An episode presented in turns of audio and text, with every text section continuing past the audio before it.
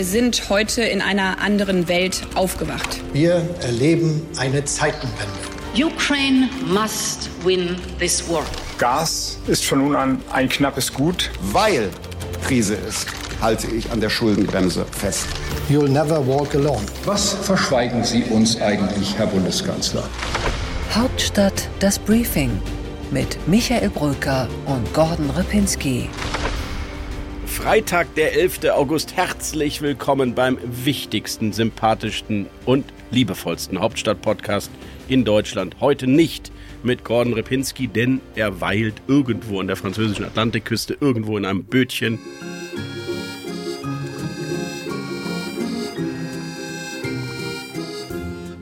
Dafür ist heute hier die fast bessere Hälfte von Gordon Repinski, unser Newsmanager Maximilian Stascheit. Hallo. Hallo Mick, die Fußstapfen sind riesig, in die ich hier spontan treten muss, aber ich gebe mir alle allergrößte Mühe. Max, diese Fußstapfen kannst du gar nicht ausfüllen. Die sind so riesig. Das sind so Godzilla-Füße, die Gordon Repinski hinterlässt, wenn er mal weg ist. Ich weiß es. Aber ich finde es gut, dass du es trotzdem dich traust. Also, dass du mit mir hier in dieses ein Quadratmillimeter große Podcaststudio an der Bleibtorstraße kommst, denn unser Schiff wird gerade gewartet. Das aber nur nebenbei. Ich bin froh, wieder da zu sein. Max, habe ich was verpasst? Mick, Ehrlich gesagt, ich habe hier letzte Woche mit Gordon zusammengesessen und wir waren uns eigentlich, wir waren wirklich so im aller, aller tiefsten Sommerloch, ähm, das man so erreichen äh, konnte. Diese Woche gefühlt so von der Nachrichtenlage, Themenlage etwas besser schon wieder, aber ja. Immer noch ein bisschen Sommerloch, äh, das ist vorhanden, da hast du völlig recht. Wir haben uns vorgenommen für Sie, liebe Zuhörerinnen und Zuhörer, in diesem Opening nochmal kurz auf die Woche zurückzublicken, auf die letzten Tage und für Sie die vier Protagonisten der besten Sommerlochdebatten zu nominieren um vielleicht doch noch mal ein wenig in die Politik zu kommen. Du fängst an, Max, mit deinem ersten Kandidaten. Ja, und da nominiere ich natürlich Friedrich Merz, der geschickt wie kaum ein anderer dieses Sommerloch gesehen hat und dieses Sommerloch gesehen hat wie ein riesengroßes Fettnäpfchen. Quasi, ich stelle mir das so vor, wie so ein Badesee gefüllt mit Fett und Friedrich Merz ist mit riesem Anlauf und einer fetten Arschbombe hineingesprungen und hat seiner Partei eine Diskussion zugemutet, die sie eigentlich so absolut nicht nicht gebrauchen konnte, nämlich wie umgehen mit der AfD. Viele werden sich gefreut haben, allen voran die Wahlkämpfer um Boris Rhein in Hessen. ja, Max, also ich finde das nicht in Ordnung. Also ich stelle mir gerade wirklich dieses Riesenbecken Fett vor, in dem er dann mit Anlauf am Dreier mit so einem Sprungturm da rein jumpt. Und es ist tatsächlich wahr. Die Union fürchtet zwei Debatten. Die eine ist die Kanzlerkandidatenfrage, Klammer auf, die hat er damit ja miteröffnet. Genau. Und die zweite ist die AfD. Und beide hat er hineingebracht in diese Sommerlochdebatten. Man muss jetzt mal, ich versuche ihn mal zu verteidigen. Max, einer muss es tun. einer muss es tun. Am Ende hat er auf eine Frage geantwortet des ZDF-Kollegen Theo Koll, schönen Gruß an dieser Stelle, und etwas unglücklich gesagt, naja, pragmatisch, man muss ja irgendwie in den Landräten, die Kommunen, da muss es ja Gemeinsamkeiten ausgelotet werden, wenn die AfD, und zuvor hatte er ja eigentlich eine klare Brandmauer gezogen, auch rhetorisch. Also manchmal habe ich das Gefühl bei ihm, je länger er redet, desto gefährlicher wird's für seine Parteifreunde.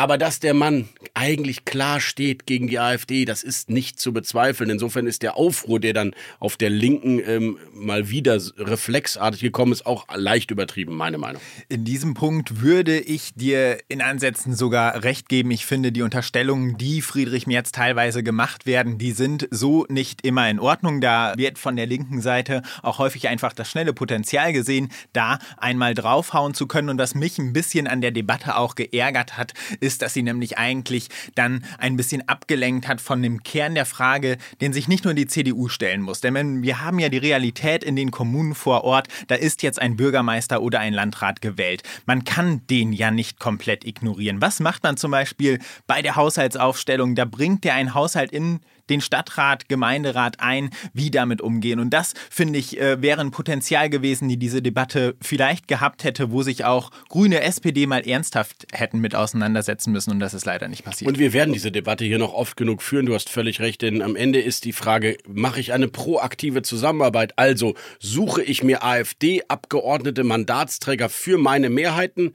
Klar ausgeschlossen, hier gilt die Brandmauer. Aber gibt es Anträge, die die AfD in einem Kreistag stellt, die sich um eine Umgehungsstraße handelt, wo irgendwie alle zustimmen, weil es eine logische, notwendige, vielleicht sogar gesetzgeberisch notwendige Fortsetzung einer ohnehin geplanten Erweiterung von städtebaulichen Maßnahmen ist, kann ich dann nicht mitstimmen, weil es ein AfD-Landrat ist. Also ich finde es wirklich schwieriger, die Debatte, als es dann auch öffentlich diskutiert wurde. Da bin ich bei dir. Aber ein Thema haben wir doch. Friedrich Merz hat ein Problem mit der Politik. Aus meiner Sicht ist er ein Antipolitiker. Er war leider doch zu lange draußen, hat zu sehr Wirtschaft eingeatmet, wirtschaftliche Entscheidungsprozesse, auch wirtschaftliche Kommunikation vielleicht gelernt und in sich aufgesogen, dass er nicht versteht, dass du in der Politik teilweise anders kommunizieren musst, Entscheidungen vorbereiten musst, Bündnisse schließen musst, Achsen brauchst, um dich nicht angreifbar zu machen. Diese ganzen politischen, taktischen Spielchen, die mögen nicht schön sein und vielleicht mögen die Menschen die da draußen nicht, aber die brauchst du, um in so einer Phase nicht so etwas rauszuhauen. Also Friedrich Merz ist echt noch nicht angekommen in diesem Parteiamt. Total. Und was ich mich dabei immer frage, ist, er ist ja nicht alleine in diesem Konrad-Adenauer-Haus. Er hat ja Berater um sich und dieses Interview kam ja jetzt nicht aus heiterem Himmel. Und diese Frage kam auch nicht aus heiterem Himmel. Da muss man ihn doch darauf vorbereiten, da muss sich sein Team doch auch darauf vorbereiten und ihm ein schickes Manuskript hinlegen, ein paar vorgefertigte Sätze, die er da problemlos sagen kann, ohne dass er in so ein großes Fettnäpfchen tritt, wie er das in dem Fall getan hat. Du als Mr. Adenauer Haus, man hat ja teilweise den Eindruck, du hast ein kleines Kabinchen Mädchen irgendwo auf dem Flur und kriegst alles mit. Warum passiert das nicht? Warum hat er diese Beratung nicht? Als ich neulich äh, bei einem äh, halböffentlichen Twitter-Beef mit einem der Mitarbeiter von Friedrich Merz mich auch über diesen Mitarbeiter aufregte, bekam ich sofort von meinen ähm, lieben Kolleginnen und Kollegen Informanten aus dem Adenauerhaus zurückgespielt. Bitte nicht jetzt auch noch die Mitarbeiter namentlich nennen, also lasse ich das jetzt mal hier. Aber ich wundere mich tatsächlich, in was für einer Wagenburg einige dort sind.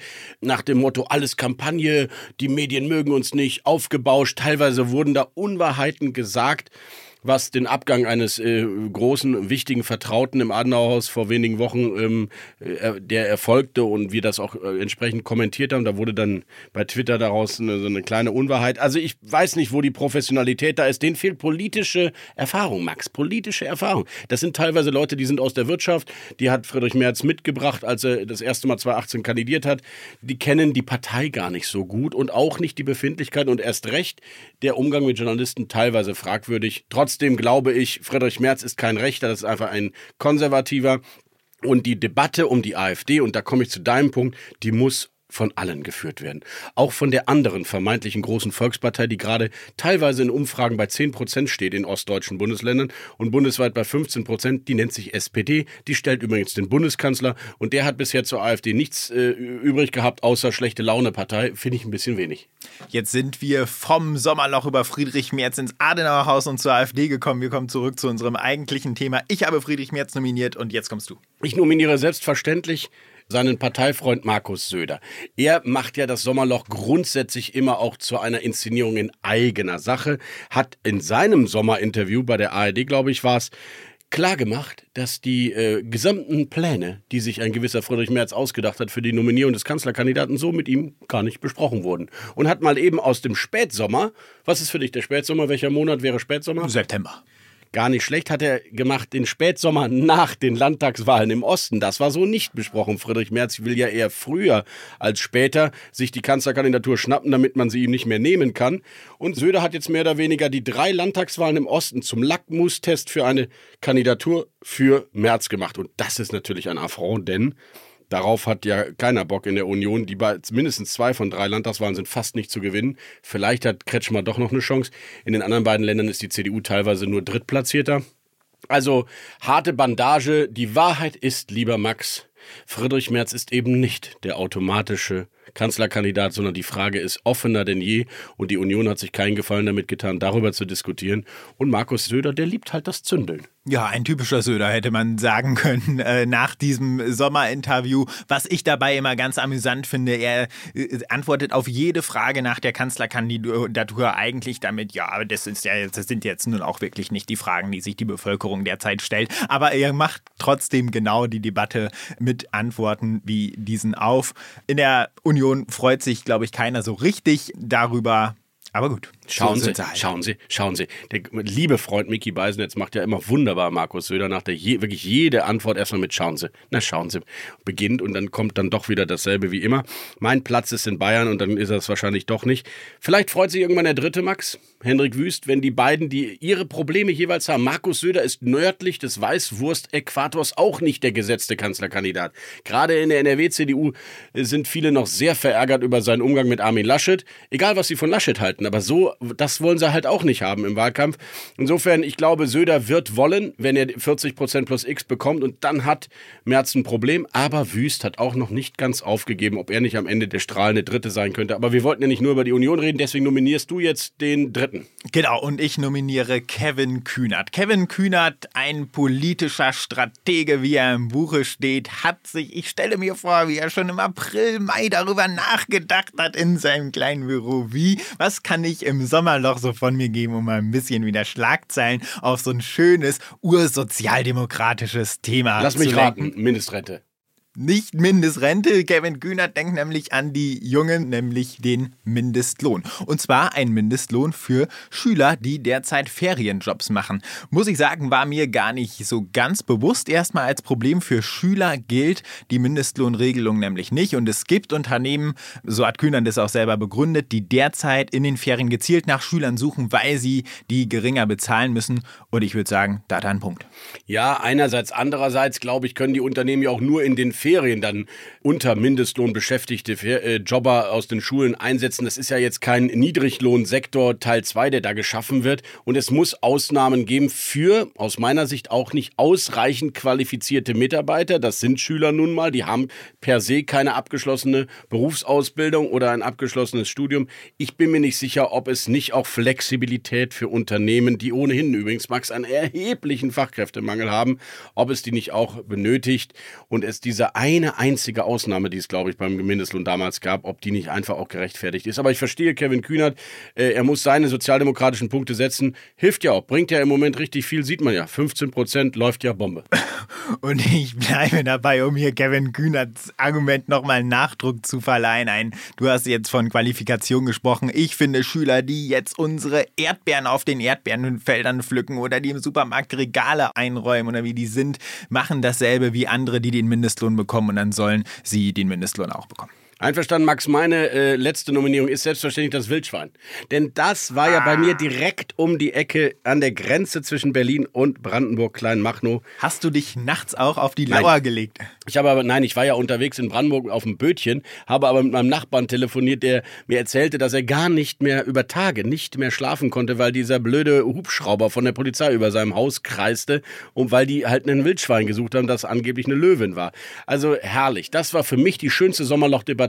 We- Wenigstens endlich mal eine mit einem richtig schönen Happy End. Die Löwin ist doch nicht aus dem Garten von Bushido ausgebrochen, sondern einfach, es war ein Wildschwein und davon haben wir da unten im kleinen Machnow, äh, Nikolassee, richtig, richtig viele. Und gefreut habe ich mich ja für den Bürgermeister von Kleinmachen. Und der hatte über zwei Tage den Auftritt seines Lebens. Es, es war ja wirklich putzig, wie er in dieser Pressekonferenz da stand und die Bilder hochgehalten hat und die Anatomie eines Wildschweins mit der einer Löwin verglichen hat und wie ein Biologe der versammelten Presse da erklärt hat, was da die Unterschiede sind. Es war einfach herrlich. Ich habe hoch amüsiert vor dem Fernseher gesessen. Deswegen hier eine, ein, wirklich eine Ode an Kleinmachnow. Es heißt zwar Kleinmachnow, ist in Wahrheit aber ein großartiger Ort.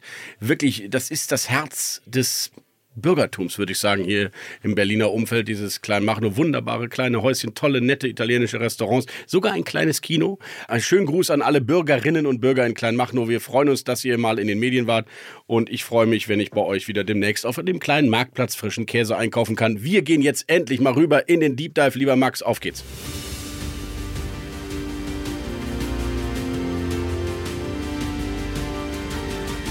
Unsere weiteren Themen heute im Deep Dive sprechen wir über Nancy Faeser und ihre neuen Vorschläge zur Migrationspolitik.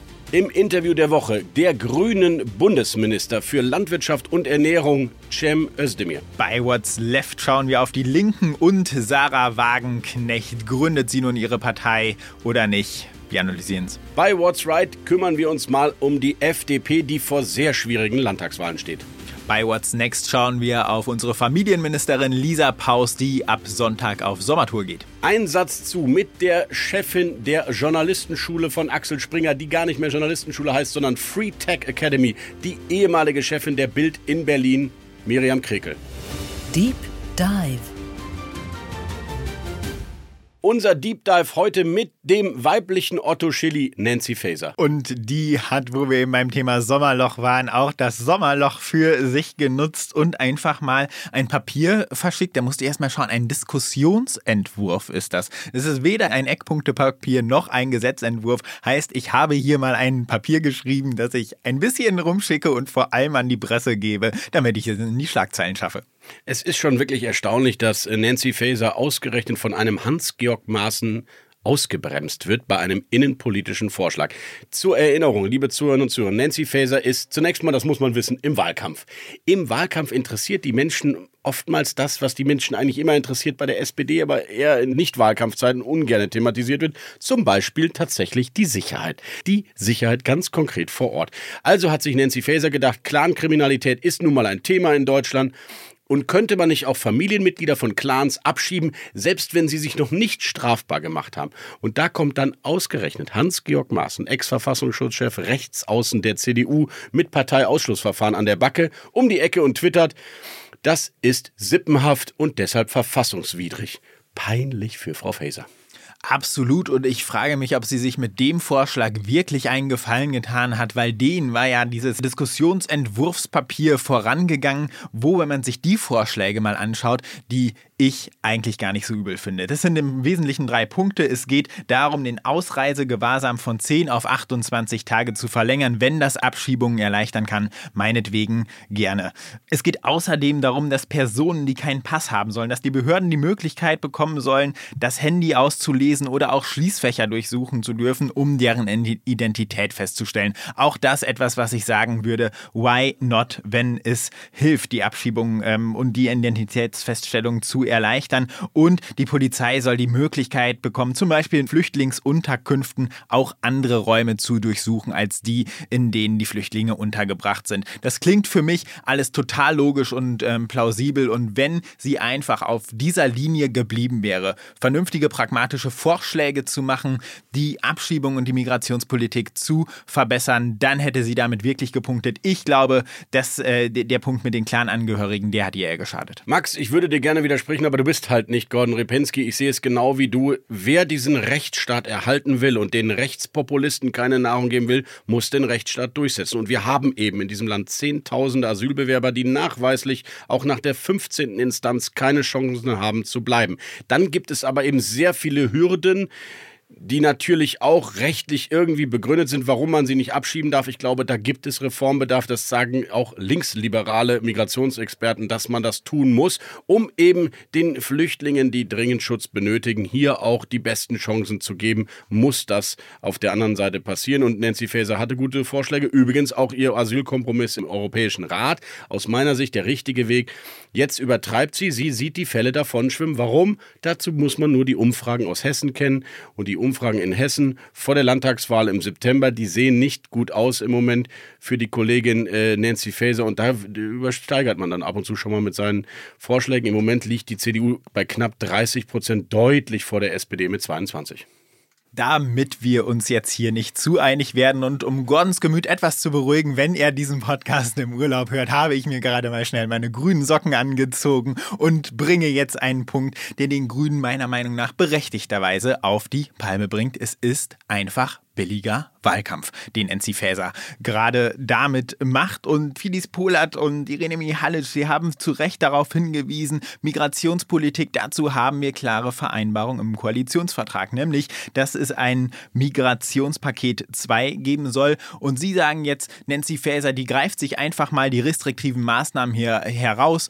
um selber damit Wahlkampf zu machen, finden sie nicht in Ordnung. Und damit, finde ich, provoziert Nancy Faeser auch den nächsten großen Streit innerhalb der Ampelkoalition, wo das Kabinett doch zusammen in die Sommerpause gegangen war und danach sollte alles viel harmonischer und besser werden. Sie ist noch nicht Ministerpräsidentin in Hessen. Sie ist die Bundesinnenministerin. Sie ist Teil der Bundesregierung und hat auch eine Verantwortung für die vernünftige und harmonische Arbeit der Bundesregierung. Und der wird sie damit nicht gerecht. Ja, Panik erzeugt Populismus. Das scheint offensichtlich zu sein. Und sie konterkariert, das ist ein guter Punkt von dir, Max, tatsächlich den, den Ampelplan. Und der Ampelplan lautet geschlossen mit einer Art Mini-Konjunkturpaket. Entlastungen für Firmen, Entlastungen für Beschäftigte bei der Bürokratie. Aus der Sommerpause rauszukommen, sich die großen Themen zu schnappen als Ampel und auch eine neue Harmonie zu zeigen.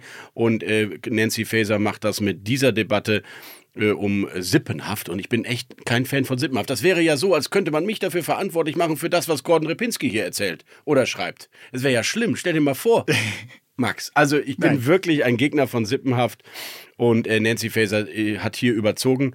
Du hast die Grünen angesprochen, die verhalten sich im Sommerloch ehrlicherweise im Gegensatz zur SPD und zur Union relativ diszipliniert, würde ich sagen. Keine großen Streitigkeiten, keine neuen Kanzlerkandidatendebatten. Robert Habeck gibt ein halbwegs selbstkritisches Interview bei Giovanni Di Lorenzo in der Zeit und sagt sogar, dass auch er selbst Fehler gemacht hat und dass man vielleicht mit seinem Gesetz die Leute überfordert hat. Und ein anderer hat etwas für mich sehr Überraschendes gemacht, denn er ist als grünen Bundesminister durch die ostdeutschen Länder getingelt, dort wo die Grünen wahrlich, wahrlich keine äh, Stars in den Umfragen oder bei den Landtagswahlen sind und hat sich dort umgehört, wie die Leute ticken und warum die AfD dort eigentlich solche Erfolge erzielt. Das wollte ich dann auch von ihm wissen, deswegen haben wir ihn angerufen. Wir gehen ins Interview der Woche mit Cem Özdemir, dem Bundesminister für Ernährung und Landwirtschaft. Interview der Woche. Einen schönen guten Tag, Herr Minister Özdemir. Hallo, Herr Brücker. Herr Özdemir, Sie waren drei Tage im Osten Deutschlands unterwegs. Das ist für einen Grünen kein Zuckerschlecken, oder? Ach, das würde ich gar nicht sagen. Das wird immer überlagert von den paar äh, Protestierern, aber mir ging es ja vor allem darum, dem Ehrenamt Anerkennung zukommen zu lassen. Deshalb habe ich die Reise ja Kraft des Landes genannt und war bei ganz vielen Projekten, die super laufen, über die man zu wenig spricht, die es höchstens mal in die Lokalpresse schaffen, die es aber eigentlich verdient hätten, mehr Anerkennung zu bekommen, insbesondere auch aus der Bundeshauptstadt. Und darum war ich unterwegs und es gab bei einem einzigen Termin, bei einem einzigen von ungezählten Terminen, drei, vier am Tag, äh, gab es in Thüringen äh, Protestierer, die hatten das groß im Netz angekündigt. Und der Bürgermeister sagte, kein einziger von denen, die da vor der Tür stehen und Krawall machen, ist aus dem Ort. Und das ist eigentlich fast überall so. Die müssen immer mobilisieren, alles zusammentrommeln, damit sie ihre Protestierer haben. Selten haben sie auch Respekt und Anerkennung für die Leute, die da vor Ort äh, jeden Tag sich in großartiger Weise um ihren Flecken kümmern. Von den vielen, vielen Ehrenamtlichen, die in der Freiwilligen Feuerwehr sind, die im Sportverein sind, die in der Trachtengemeinschaft sind, die im Schützenverein sind. Das ist das Deutschland, über das wir viel zu wenig reden. Wir sind Teil dieses Deutschlands, Herr Özdemir, ähm, und auch selbst hoffentlich ehrenamtlich tätig. Insofern ähm, volle Rückendeckung. Journalisten und Politiker gehören auch ein paar dazu. So, genau. Also volle Rückendeckung für diese Wertschätzung. Da bin ich ganz bei Ihnen. Trotzdem gibt es natürlich Dinge, über die wir reden müssen. Und zwar zum Beispiel in Thüringen, wo eine, eine Partei wie die AfD inzwischen bei 34 Prozent liegt.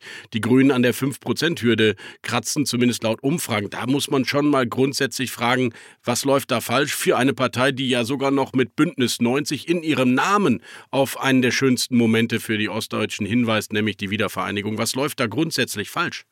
Als Baden-Württemberger muss ich ein bisschen aufpassen, dass ich mir den Mund nicht verbrenne, denn unsere Umfragen sind jetzt auch nicht so, äh, dass die AfD um die 5% kraxelt, sondern die hat gerade auch deutlich zu viel. Äh, insofern ist es jetzt nicht ein rein ostdeutsches Problem. Ja. Dort kommt sicher dazu, dass äh, die Veränderung, die den Menschen zugemutet wurde mit der deutsch-deutschen Vereinigung, jetzt gerade äh, damit zu tun hat, dass die Leute Angst haben, dass sie schon wieder sich verändern müssen. Da kommt eine Antriebswende auf sie zu. Dann sollen sie künftig CO2-frei heizen, ohne Gas, ohne Öl. Äh, dann sollen sie irgendwie bei ihrer Ernährung noch aufpassen, sagt der Gesundheitsminister. Und das alles auf einmal. Und da gibt es eine Überforderungssituation bei manchen. Das heißt für uns in der Politik, wir müssen ein bisschen aufpassen, wie wir es kommunizieren, was wir in welchem Umfang, wie schnell machen. Das heißt aber natürlich auch, dass wir auch vor allem darauf achten müssen, wie wir über uns reden, wie wir über die Politik reden, wie wir uns über das eigene Land reden. Und wenn man natürlich ständig über die AfD redet und auch so redet wie die AfD, da braucht man sich auch nicht wundern, wenn das Original bevorzugt wird. Lassen wir die AfD außen vor und reden über die Deutschen und ihre äh, Ängste. Sie haben gesagt, eine Überforderungssituation, das teile ich sehr. Es gibt eben Zielkonflikte, die Sie in Ihrem Amt ja auch austragen müssen, zwischen Landwirtschaft, oh ja. konventioneller Landwirtschaft und Moorschutz, zwischen Pflanzen- und Naturschutz und Wirtschaftskraft. Ich habe das Gefühl, gerade die Grünen müssen jetzt in ihrer Politik diese Zielkonflikte austragen und gehen vielleicht dann doch zu forsch dabei vor oder machen sie teilweise einfach falsche Politik, die die Deutschen nicht wollen? Ich will das gar nicht äh, in Abrede stellen, dass wir auch Fehler machen, dass wir vielleicht die Veränderungsbereitschaft hier und da überschätzt haben äh, und auch was das für den Einzelnen, für die Einzelne bedeutet. Gleichzeitig muss man natürlich aber ehrlicherweise auch einräumen, das dürften unsere Mitbewerber gerne übernehmen, den Part, äh, dass wir halt auch die unbequeme Rolle wahrnehmen und das Land auch vorbereiten auf das, was so oder so kommen muss. Wenn die Klimakrise sich zuspitzt, sind wir alle besser dran, äh, wenn der Anteil von Erneuerbaren höher ist und wenn wir aus den Fossilen schneller rausgehen. Übrigens auch um Geld zu sparen, äh, macht das schon Sinn. Äh, es kommt aber natürlich auch dazu, dass ich so ein bisschen den Eindruck habe, dass sich da manche einen schlanken Fuß machen. Das gilt für die Kollegen, die in der jetzigen Opposition sind. Die haben ja beschlossen, bis 45 klimaneutral zu sein, aber sie haben halt mhm. gesagt, wie das gemacht werden soll. Da vielleicht etwas mehr Arbeitsteilung wäre, glaube ich, auch der Sache angemessen. Das würde, glaube ich, helfen, wenn wir alle gemeinsam das Lied singen würden, äh, dass Veränderung manchmal auch notwendig ist, um das, was man eigentlich liebt, zu bewahren, die Heimat zu bewahren. Manchmal dauert es länger, manchmal kostet es mehr. Aber es lohnt sich, diese Wege zu gehen, damit wir auch die Zustimmung der Leute nicht verlieren. Aber wie kommt es, dass in den Zielen ja die Mehrheit der Deutschen sagt, ja, die Grünen haben durchaus recht und ja, das ist vielleicht das zentrale, wichtige Thema für unser Land in den nächsten Jahrzehnten, aber sie gehen mir zu kleinteilig, zu Mikromanagement, zu vielleicht eben auch belehrend vor, indem sie mir zu sehr sagen sollen, wie ich diese Ziele erreiche, anstatt einfach klar und ehrlich zu sagen, das sind die Ziele, Freunde, und jetzt müssen wir alle zusammen die dann auch erreichen. Ja, also ich bin ja gelernter Sozialpädagoge. Und der Sozialpädagoge lernt irgendwann im Studium, wenn er aufpasst, es gibt Sender, Empfänger und wenn der Empfänger mhm. etwas falsch verstanden hat, muss es nicht immer am Empfänger liegen. Es könnte auch gelegentlich am Sender liegen. Sehr gut, also, Herr Haben Sie das mit Herrn Habeck mal besprochen? Das muss ich nicht mit ihm besprechen, das kann ich auch mit mir selber besprechen. Das kann ich mit jedem von uns besprechen. Ich bin da nicht frei von Fehlern, ganz im Gegenteil. Äh, und deshalb glaube ich, ist es auch ganz gut, wenn wir alle miteinander uns überlegen, äh, was können wir besser machen nach diesen anderthalb Jahren. Ich meine, eins ist doch offensichtlich, das Streiten in der Koalition nutzt keinem einzigen Koalitionspartner. Es nutzt übrigens auch nicht der Opposition, dass sie alles falsch findet, was die Regierung macht. So haben wir Opposition damals nicht verstanden. Opposition ist für mich auch immer Regierung im Wartestand. Das ist immer auch ein bisschen mitregieren äh, in der Außenpolitik. Bei der Ukraine klappt es ja dankenswerterweise ganz gut. Da bin ich auch der Union sehr dankbar dafür. Aber ich würde mir wünschen, dass wir alle miteinander als Demokraten auch ein besseres Bild abgeben, dass man sieht, die ringen um die besten Lösungen. Es braucht keine Fanatiker, weder von links außen noch von rechts außen. Es braucht keine Radikalen, die das Land als solches, Europa, die NATO in Frage stellen, sondern es braucht ein Ringen um die besten Ideen und das können Demokraten. Ja, das klingt absolut nachvollziehbar. Ist für Sie da die Rhetorik, die, das anständige Miteinander umgehen im öffentlichen Raum kriegsentscheidend, um es mal so zu formulieren? Das ist es und äh, auch wir Grünen können uns da an der Nase fassen. Äh, ich fand da die eine oder andere Äußerung in der Vergangenheit auch nicht immer passen. Die Maßstäbe, die wir an Kollegen anlegen, das rächt sich dann auch manchmal mit den Maßstäben, die an uns angelegt werden. Äh, also auch da ist es immer ganz gut, bevor man den Stein wirft, da sollte man sich immer überlegen, ob man selber frei von Sünde ist, hat mal ein schlauer Mann vor über 2000 Jahren gesagt. Jesus Christus hieß er. Sie meinen, nicht jede konservative Position eines Unionspolitikers muss gleich in die Nazi-Ecke gerückt werden? Ich meine vor allem, dass wir eine konservative äh, Mitte-Rechts, wie immer Sie es nennen wollen, Partei brauchen, äh, die dort Menschen in der Demokratie hält, stabilisiert, einbindet. Und ich bin froh um jeden, den die Union gewinnt, den wir nicht verlieren für Deutschland an irgendwelche Putin-Anhänger und Fanatiker. Und dafür braucht die Union auch, äh, muss sie nicht die Grünen kopieren. Also es gibt die Grünen schon. Die Erwartung, dass die Union eine zweite grüne Partei wird, die ist einfach absurd. Die braucht es nicht. Andererseits muss die Union aber auch schauen, äh, dass sie vielleicht lernt von denen, die besonders erfolgreich sind. Wenn man sich in Europa umschaut, hat man gesehen, überall da, wo die Konservativen versuchen, rechts zu kopieren, werden sie nicht größer, sondern werden sie kleiner und rechts außen wird größer. Das ist leichter gesagt wie getan. Äh, aber es gibt ja auch ein paar, die es ganz erfolgreich schaffen. Ich schaue nach Nordrhein-Westfalen, ich schaue nach Schleswig-Holstein. Vielleicht liegt da ja auch ein Weg, der die Union in die Zukunft führen kann. Noch eine letzte Frage, Herr Özdemir. Wenn die Politiker in diese Sommerreisen gehen, ist das natürlich Teil auch Inszenierung, aber sicherlich auch Teil, mal wieder zu erfahren, was die Leute da wirklich da draußen umtreibt und was ihnen unter den Nägeln brennt außerhalb der Berliner Bubble. Was ist die zentrale Erkenntnis Ihrer Reise? Was haben Sie mitgenommen, wo Sie vielleicht auch selbst sich hinterfragen und sagen, da muss ich mal wieder mehr drauf achten? Also es sind zwei Sachen. Das erste ist, Planungssicherheit, Investitionssicherheit. Je weniger Zickzack in der Politik, je mehr Berechenbarkeit, umso eher wissen die Leute, dahin geht die Reise. Äh, so investiere ich, wenn ich mein Haus umbaue. So investiere ich, wenn ich mein Unternehmen vergrößere und so weiter. Das Zweite, das ist Bürokratie. Das ist äh, genauso äh, bei der zivilgesellschaftlichen Organisation, die sich ehrenamtlich engagiert. Das gilt für den familiengeführten Bauernhof, die versuchen in der fünften, sechsten Generation zu überleben und genau rechnen müssen und wo der Anteil Bürokratie immer mehr ist und der Anteil auf dem Feld immer weniger ist und sich natürlich dann der Hofnachfolger fragt, will ich das, kann ich das? Und das scheint mir das größte Problem zu sein. Bevor Sie mich jetzt aber fragen, wie ich das gelöst bekomme, ich kann Ihnen sagen, das zermürbt, weil ich komme natürlich auch immer mit einem langen Zettel zurück von den Terminen, wo ich eifrig mitschreibe, vor allem viel zuhöre und Fragen stelle. Und sobald man dann sagt, das muss doch geändert werden können, dann heißt es ja, aber da ist das Land zuständig, da ist der Bund nur Teil zuständig, da ist Brüssel zuständig oder das gibt es wegen Tierschutz. Wenn wir das abschaffen, kriegen wir Ärger mit denen. Wenn wir jenes abschaffen, kriegen wir Ärger mit denen. Es ist viel schwieriger und trotzdem das keine Entschuldigung für uns sein, nichts zu tun. Ein grüner Bundesminister, der eine Stärkung der Wettbewerbsfähigkeit anmahnt und Bürokratieabbau predigt. Mehr kann ich heute nicht mehr erreichen. Ich bedanke mich für dieses Interview, lieber Özdemir. Sehr Vielen gerne. Dank und bis zum nächsten Mal. Frohe Vielen Schaffen. Dank. Gerne, tschüss. What's Left? In What's Left schauen wir auf die Linkspartei, die mal wieder in eine große Krise gestürzt ist in dieser Woche, weil eine Galionsfigur dieser Partei kann man fast sagen, fast so bekannt wie Gregor Gysi oder Dietmar Bartsch, Amira Mohamed Ali angekündigt hat, zurückzutreten vom Parteivorsitz. Die Frau mit dem legendärsten Namen im Deutschen Bundestag ist eine enge Vertraute, das muss man wissen, von Sarah Wagenknecht.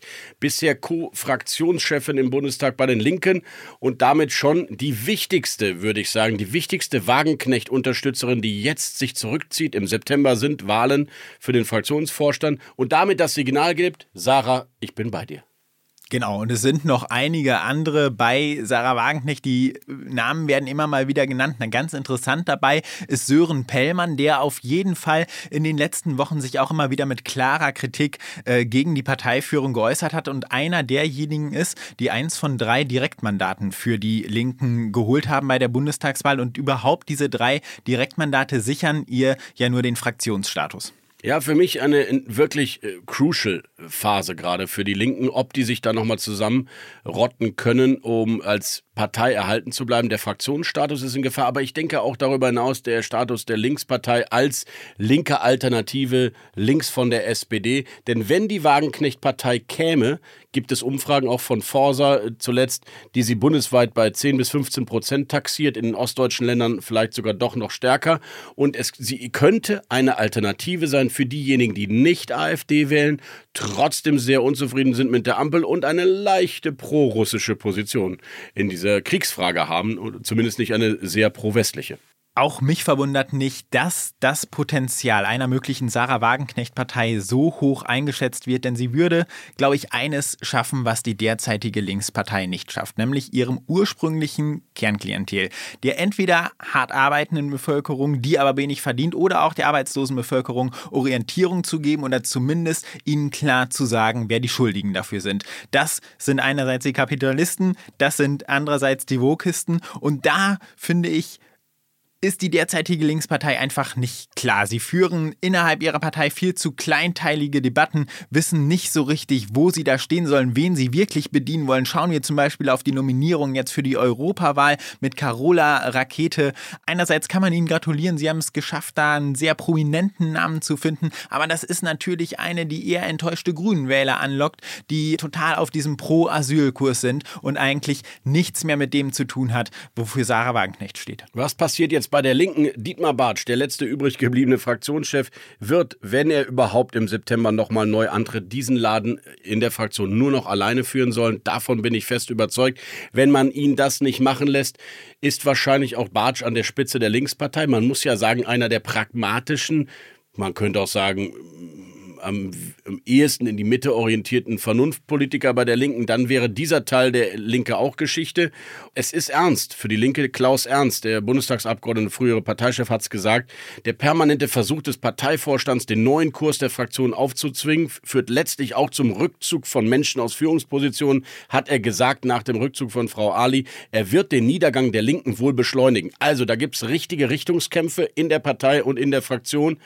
Und das Team Wagenknecht, das äh, hat allerdings einen kleinen äh, Schönheitsfleck, wenn es um die Rückholaktion von AfD-Wählern geht. Und darauf verweisen ausgerechnet die pragmatischen Linken in der Fraktionsspitze, denn Jevim Dakdelin, die äh, auch Vertraute von Wagenknecht, Muhammad Ali, Menschen mit Migrationsgeschichte als Spitzenkandidaten für eine Partei von Frau Wagenknecht, um AfD-Wähler anzuziehen. Das, glaube ich, wird nicht funktionieren. Also ich glaube, die Bäume dieser neuen möglichen Wagenknecht-Partei wachsen auch nicht in den Himmel. Und Michael, what's right? Die FDP. Und da müssen wir an dieser Stelle mal Gabor Steingart zitieren, der jüngst bei uns in einer Redaktionskonferenz, und wir plaudern einfach mal darüber, durchaus berechtigt die Frage aufwarf, warum profitiert in einem wirklich immer staatsgläubigeren Zeiten große Wirtschaftskrise, warum profitiert die FDP nicht stärker in den Umfragen oder auch bei den Ergebnissen? In den beiden Landtagswahlen steht sie jetzt am Rande des Einzugs ins Parlament in Hessen und in Bayern. Was ist los mit der FDP, Max? Ich würde versuchen, eine ganz einfache Antwort erstmal darauf zu geben, weil die FDP in den Köpfen eines Großteils der Bevölkerung eine Partei der reichen, wohlhabenden Wirtschaftseliten ist und sie deshalb es nicht schafft, mit ihrer oft berechtigten Kritik die Menschen zu erreichen, die eigentlich frustriert sind ähm, und die sich stattdessen anderen Parteien zuwenden. Max, jetzt holst du aber wirklich die alten Klischees aus der Schublade. Ich glaube, ich spreche das an, was ein Großteil der Bevölkerung von dieser Partei denkt. Ich habe nicht gesagt, dass es tatsächlich stimmt, dass äh, das eins zu eins mit dem Maike-Programm deckungsgleich ist. Aber ich glaube, wenn wir uns jetzt zusammen in die Berliner Fußgängerzone stellen und fragen, wofür steht die FDP, hören wir genau das. Naja, wir würden immerhin hören für die Schuldenbremse, für die Abwesenheit von Steuererhöhungen.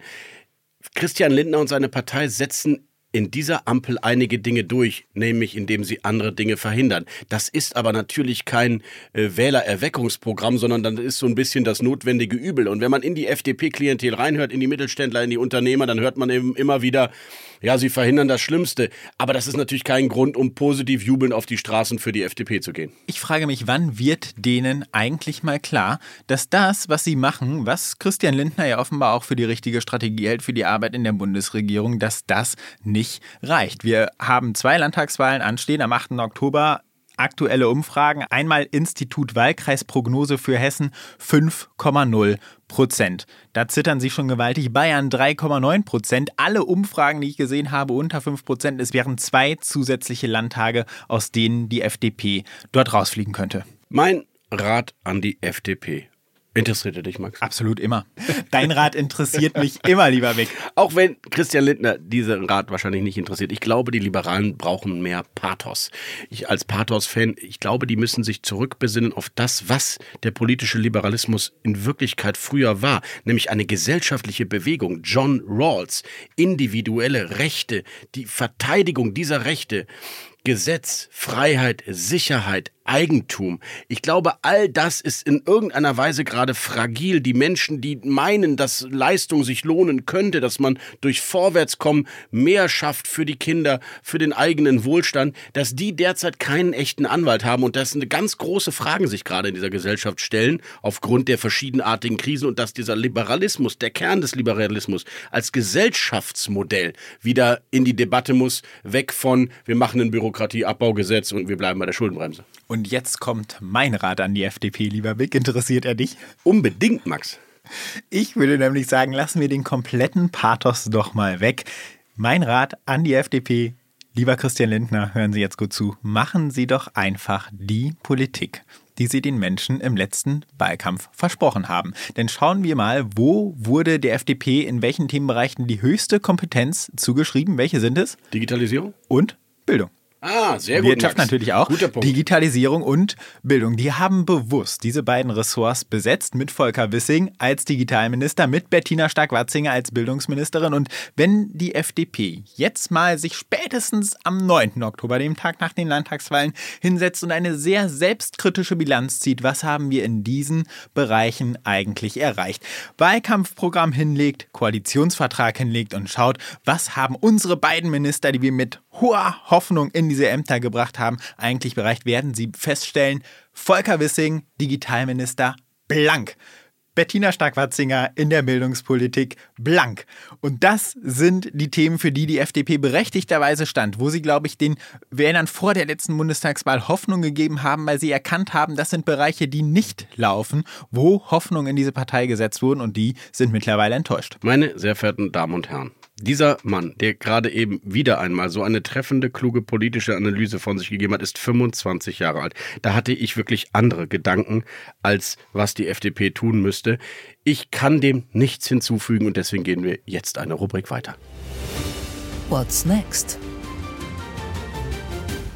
Wir kommen zu deinem eigentlichen Fach- und Forschungsgebiet hier bei The Pioneer Max, nämlich der Familienpolitik und Lisa Paus, der unsichtbarsten Ministerin in der Geschichte der Bundesrepublik. Naja, so ein bisschen sichtbarer wird sie jetzt ja mittlerweile. Stichwort Kindergrundsicherung, Stichwort Ehegattensplitting. Das sind Themen, die jetzt schon, finde ich, in den letzten Wochen vor der Sommerpause in den Fokus gedrängt worden sind. Und es sind ja nicht nur diese rein familienpolitischen Themen. Man würde sich übrigens in diesem Ministerium direkt zurückpfeifen, wenn du nur von Familienpolitik sprichst. Denn es ist ja, wie Mitarbeiter dieses Ministeriums immer humorvoll sagen, das Haus mit den vielen Buchstaben, das BMFSFJ, das Bundesministerium für Familie, Senioren, Frauen und Jugend. Und weil das zu kompliziert ist, sagt Lisa Paus selbst nur noch, sie ist die Ministerin im Gesellschaftsministerium. Unsere Gesellschaftsministerin. Ich habe auch schon mal das Lebensministerium gehört. Ist auch Das schön. ist auch schön. Mir wurde berichtet, dass äh, in den Koalitionsverhandlungen tatsächlich darüber gesprochen wurde, das offiziell umzubenennen.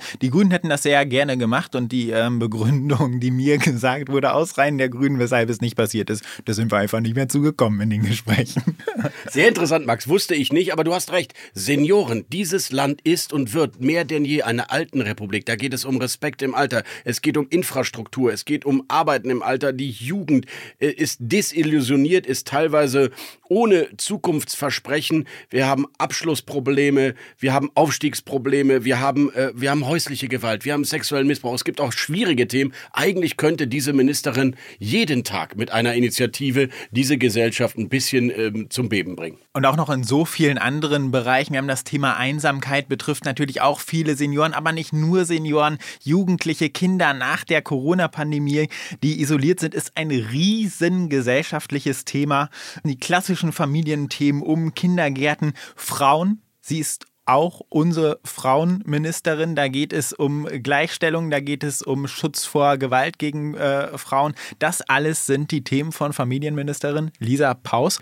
Und genau deswegen, lieber Max, weil du recht hast und weil Lisa Paus nächste Woche tatsächlich auf eine Art Sommerreise geht, schicken wir dich, unseren wichtigsten familienpolitischen Korrespondenten, mit auf die Reise mit Lisa Paus.